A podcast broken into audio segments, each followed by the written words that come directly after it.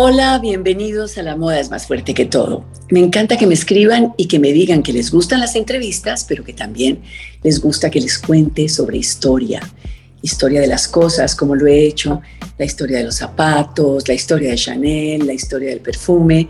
Me encanta que me pregunten sobre eso y aquí estoy. Hoy es 31 de agosto y hace 25 años murió una mujer impresionante. Hace 25 años, en un fatídico accidente, pereció la princesa de Gales. ¿Quién era realmente la princesa de Gales? ¿Por qué es un ícono tan mediático? ¿Por qué ha producido tanta reacción? Bueno, porque su estilo se fue convirtiendo en algo icónico hasta el último día de su vida. Es un, estilo eh, inagotable, un estilo atemporal, un estilo que ha logrado que sea fuente de inspiración. Y, yo les voy a contar por qué. Vamos a hablar una por una con todas las etapas y los pasos de esta gran mujer. Son muchas, muchas las mujeres que en distintas épocas han dejado un, halo inolvidable que las ha convertido desde luego en leyenda. Tenemos que pensar en, la, en María Calas o en Cleopatra o en Nefertiti o en María Antonieta o en la misma Grace Kelly o Jackie Kennedy.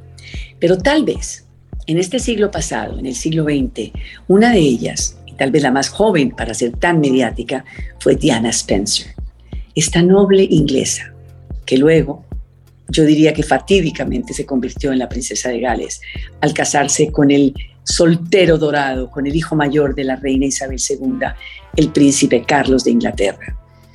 Ella era una adolescente de la casta Spencer, una casta muy importante, una casta con heráldica, una casta real, una casta que se ha codiado siempre desde antes de la reina Victoria, desde los templarios, desde las cruzadas, los Spencers. Por eso para Carlos fue totalmente normal verla correr en los jardines mientras él era novio de su hermana mayor, Sara. Eh, Diana era la menor de tres tres hermanas, tenía también un hermano, pero eran Sarah, Jane y Diana. Jane se casó divina con la tiara de los Spencers, la misma tiara que usaría años después Diana. Ella, una niña no muy bien dotada para los estudios, pero se dedicó a ser profesora jovencita de un kinder de barrio, muy cercano a ese apartamento que le regaló su padre al cumplir 18 años ese mismo apartamento que le alquiló a tres compañeras, grandes amigas y que compartieron hasta el día que salió vestida de novia para llegar a la Catedral de Saint Paul. Lo compartía con amigas, salían a tomar un té, a divertirse, a reírse. Y esta hermana menor, pues veía entrar este carro, este carro descapotado, este Triumph que venía del Buckingham Palace a ver a su hermana. Un día la miró un poco más cerca y le dijo, Diana, ¿cuántos años tienes ya? Y ella dijo, 17. Y le dijo, pues ya podrías venir a mi primera fiesta de 30 años. Y así fue invitada al Buckingham Palace a la fiesta de, celebración de los 30 años del príncipe Carlos. La sentaron al lado de un polista argentino, le fue súper bien, el tipo le cayó bien, le habló de todo, ella hablaba de polo como si fuera su segundo deporte, se había creado mucho con el deporte inglés, así que se sintió a sus anchas y no pasó nada. Estaba su hermana, más bien saliendo con el príncipe Carlos. Dos años más tarde, cuando ya tenía 19, el príncipe Carlos la volvió a invitar, ya sin Sara, a celebrar su fiesta de cumpleaños número 32. Ya era otra Diana. Ya era otra Diana, más alta, más esbelta, más atractiva. Y definitivamente el príncipe se fijó en ella, empezaron las llamadas, las amigas a dar alaridos cuando sonaba el teléfono y el palacio era el que, llamaba. Pero Diana, muy cool, manejó la relación muy bien hasta que definitivamente el príncipe le propuso matrimonio. Desde entonces, Diana, bailarina desde los seis años, extrovertida, aunque tímida, tuvo que cambiar su modo de vivir, su modus operandi, a asistir a una cantidad de galas, de cenas, de, de temas protocolarios que la fueron constriñendo y restringiendo y haciéndola sentir que no era feliz. Curiosamente, también desde el inicio había un fantasma que rondaba los tabloides, ¿Quién será esa rubia que de pronto sale de los aposentos del príncipe? ¿Quién será esa rubia que se vio en el campo de polo cuando el príncipe bajó de su caballo? ¿Quién será esa rubia que siempre se ve tan cómoda al lado del príncipe como si fueran amigos de siempre? Esa rubia que vino a entender Diana mucho después era Camila Parker Bowles, la actual esposa del príncipe viudo. Pero bueno, no me voy a adelantar. Diana entonces se refugió en tres temas fundamentales. Ser madre, fue siempre una gran madre. Primero trajo al mundo al príncipe William, que eso para la dinastía de un futuro rey era importantísimo tener un hijo heredero, y luego su segundo hijo, Harry. William de 15 cuando perdió a su madre y William de 12 cuando perdió a su madre. A los dos los marcó para siempre la pérdida de su joven madre en un fatídico accidente en París en el túnel de Alma, cuando solo tenía 36 años. Había cumplido 36 el primero de julio, porque había nacido en el 61. Muy joven murió. Dejar a sus dos hijos preadolescentes fue un gran choque para los dos muchachos. Pero bueno, yo les hablo más bien de esta Diana que dio a luz y que se dio cuenta que su marido definitivamente tenía una segunda mujer, una segunda vida, y empezó a refugiarse después de sus hijos en el deporte, en el tenis, en el ballet, en hacer eh, excesivamente ejercicio y en ponerse cada día más bella, en la moda. En la moda, definitivamente, usándola como un lenguaje silente para reaccionar, para, para abortar, de hecho, todo lo relacionado con el protocolo de los Royals y decidió vestirse siempre diferente.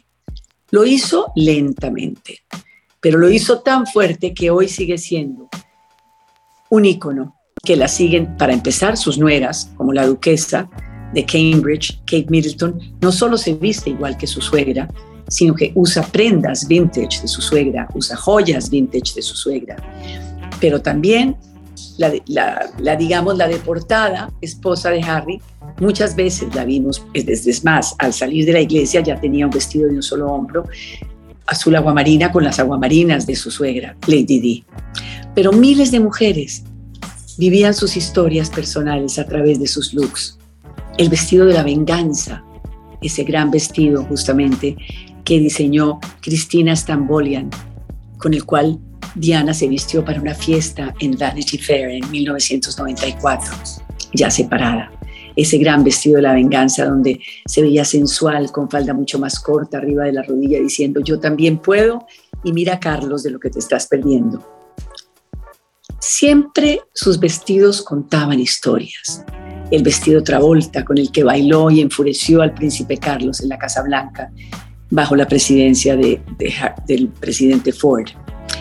El vestido eh, de la Cruz Roja, cuando se fue a visitar a la madre Teresa de Calcuta, vestida de blanco como una paloma de paz, los atuendos que se ponía para ir a, los pabellones del SIDA, porque se refugió mucho en las obras sociales y le daba la mano a los enfermos del SIDA en los 80, cuando en los 80 supuestamente todavía decían que tocando a los pacientes uno se podía contagiar vistiéndose con minas, con unos cargos, caquis y un chaleco camuflado cuando iba a campos minados en el África, eh, abogando por erradicar esos campos de minas antipersonales. Así que esas obras sociales, después de sus hijos y la moda, fueron justamente los tres pilares que la sostuvieron. Ella de verdad creyó mucho en los diseñadores.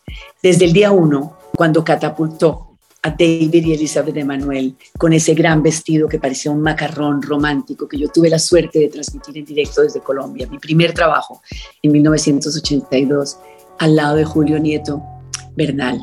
Fue esa transmisión en vivo y en directo para nosotros las 3 de la mañana, para Colombia a las 11 de la mañana, cuando entró con este gran vestido de tafetá, su tiara de los Spencers, estas bombas, estas mangas bombachas victorianas que definitivamente marcaron todas las novias de los años 80. Pero los 80 fue una gran época para Diana, porque ella se dedicó a usar estas sombreras prominentes, estos, estos chaquetas entalladas, muy empoderadas, esta falda arriba de la, de la, de la rodilla. con diseñadores ingleses como Catherine Walker, como Anya Hindmark, como Murray Arbade, como Hashi, como Jan Valdenden, como Bruce Oldfield y muchos, muchos más. Ellos fueron quienes comenzaron a crearle el look que la convertiría en la nueva princesa, que luego, tristemente desaparecida, quedó con el título de princesa del pueblo. Fueron looks inolvidables.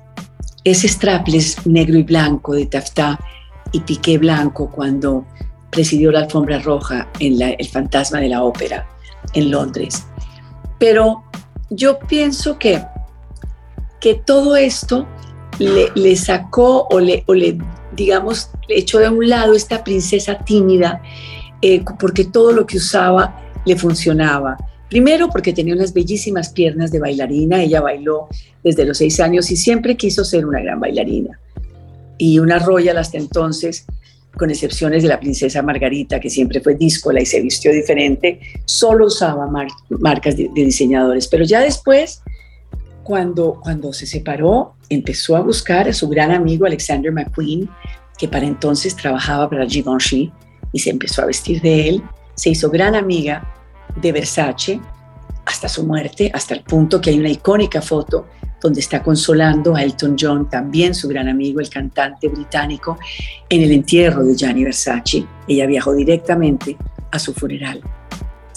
Dior, por ejemplo, la inmortalizó. Dior la inmortalizó con Galeano, con John Galeano.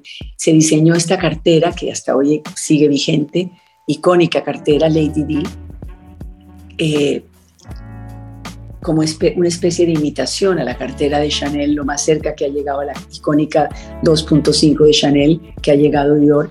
Una cartera que ella llevaba en el automóvil eh, conducido por este conductor Pierre Paul francés que después se comprobó que estaba completamente borracho y que por eso se estrelló de la manera que se estrelló y por eso anduvo a esa altísima velocidad en que anduvo que pudo no pudo controlar el Mercedes con el cual salieron despedidos del Fritz huyéndole a los paparazzis porque el hombre no estaba en sus cinco sentidos.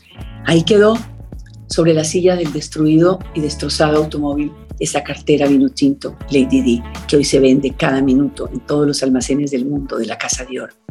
Llevaba un blazer negro de Armani sobre unos jeans blancos, su pelo despeinado, ese mismo corte de pelo tomboy que usó siempre.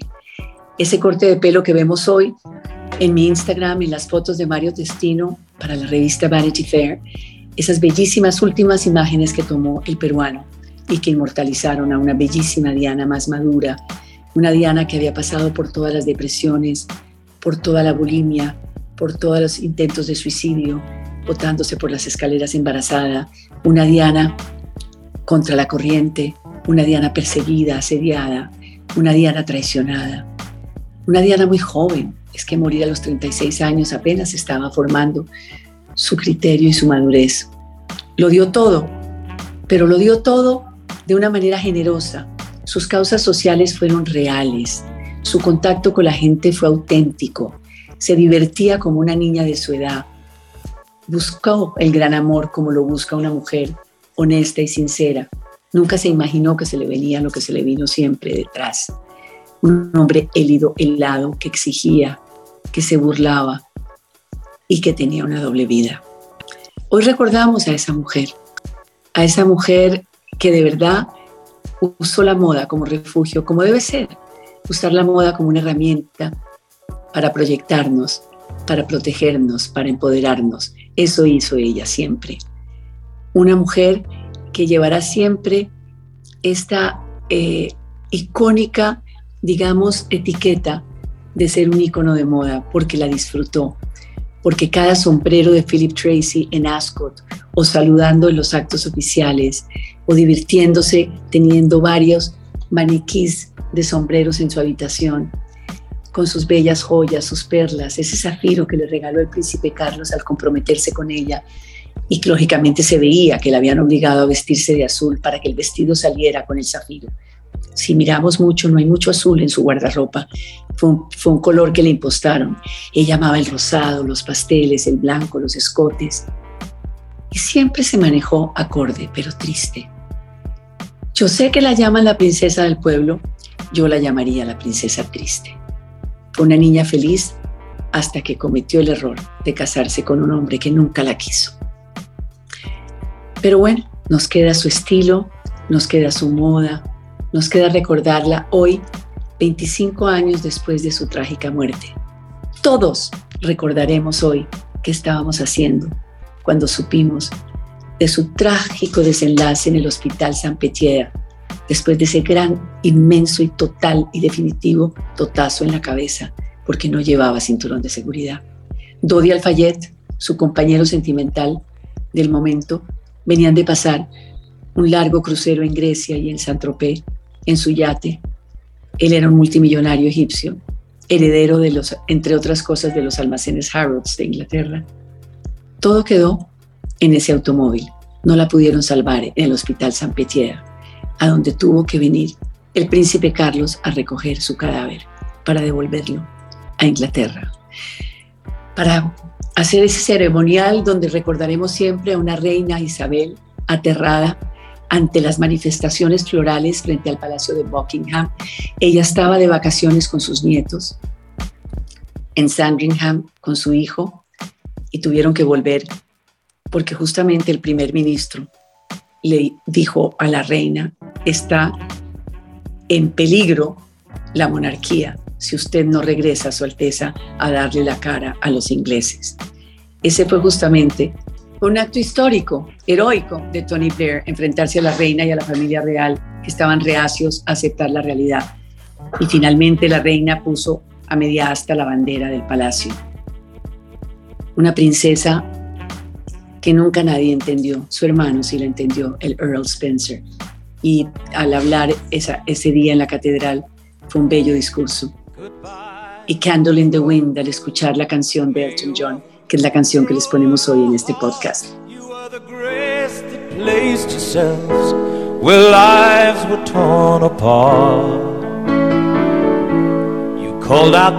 Eso es un adiós, un adiós más a la princesa Diana Spencer, princesa de Gales.